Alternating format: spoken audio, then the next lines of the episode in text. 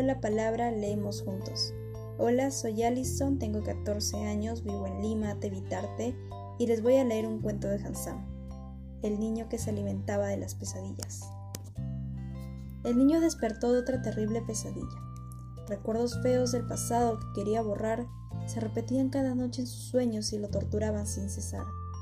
Al niño le aterraba ir a dormir, así que un día fue a ver una bruja y le suplicó, por favor, llévese mis recuerdos feos para que no vuelva a tener pesadillas y llore lo que me pida.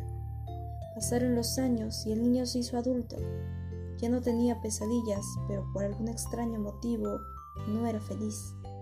Una noche hubo luna de sangre y la bruja por fin volvió a aparecer, para llevarse lo que él había prometido a cambio de su deseo, y él le gritó lleno de rencor, todos mis recuerdos feos desaparecieron, ¿por qué no puedo ser feliz? La bruja se llevó su alma tal como habían acordado, y le dijo esto. Recuerdos dañinos y dolorosos, recuerdos de profundos pesares, recuerdos de lastimar a otros y de ser lastimado, recuerdos de ser abandonados.